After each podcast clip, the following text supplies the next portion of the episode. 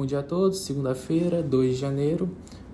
A bolsa de Seul fechou em baixa, pressionada pela forte queda das ações de uma companhia elétrica estatal. O índice sul-coreano caiu 0,48% após o governo da Coreia do Sul autorizar uma elevação de tarifas que não será suficiente para o estatal do setor elétrico compensar as perdas acumuladas.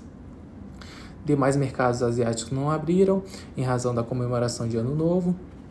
Já as bolsas europeias operam em alta na manhã desta segunda-feira, uh, após um ano difícil marcado por temores de recessão com em meio a agressivas elevações de juros na Europa e nos Estados Unidos e com a guerra da Rússia na Ucrânia. Já o dólar opera sem direção frente às moedas emergentes. O PMI da Alemanha subiu de 46,2 em novembro para 47,1 em dezembro, o número ficou abaixo da previsão de 47,4. Já o PMI industrial da zona, da zona do euro subiu de 47,1 para 47,8 em dezembro. O resultado veio em linha uh, com a estimativa esperada pelo mercado. Entretanto, os dois resultados indicam que a atividade manufatureira segue em contração. Já no Brasil, o presidente Luiz Inácio Lula da Silva tomou posse ontem e prorrogou o Bolsa Família no valor de 600 reais, estendeu a alíquota de zero de tributos federais para os combustíveis e formalizou a nova estrutura do governo com 37, novos, eh, com 37 ministérios. Também promoveu um revogaço de decretos como acesso a armas e desmatamento.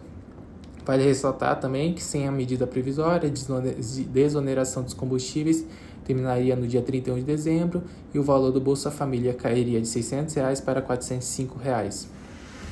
Além disso, ontem também assinou as primeiras medidas na área econômica, entre as quais uma determinação para que os ministros tomem previdência para retirar estatais do programa de privatizações. A medida atinge em especial empresas como a Petrobras, Correios e EBC. Ah, além disso, Lula também revogou o decreto de Jair Bolsonaro que cortava a metade as alíquotas de tributos pagos por grandes empresas em medida que poderia ter impacto de 5,8 bilhões nas receitas no primeiro ano da gestão do petista. Já no governo de São Paulo, o secretário de Educação de Tarcísio de Freitas, Renato Feder, diz ao painel que pretende incluir disciplinas de programação de computadores e educação financeira para alunos do ensino fundamental e ensino médio de São Paulo. Já o governador de São Paulo disse em coletiva que a agenda de privatizações deve estar dentre as primeiras medidas que tomará, indicando que começará por empresas metropolitanas de águas e energias e depois Sabesp. E saiu agora há pouco o índice de confiança empresarial da FGV, que cai 0,8 pontos em dezembro, ante novembro para 90,7 pontos. Obrigado a todos, bom início de 2023.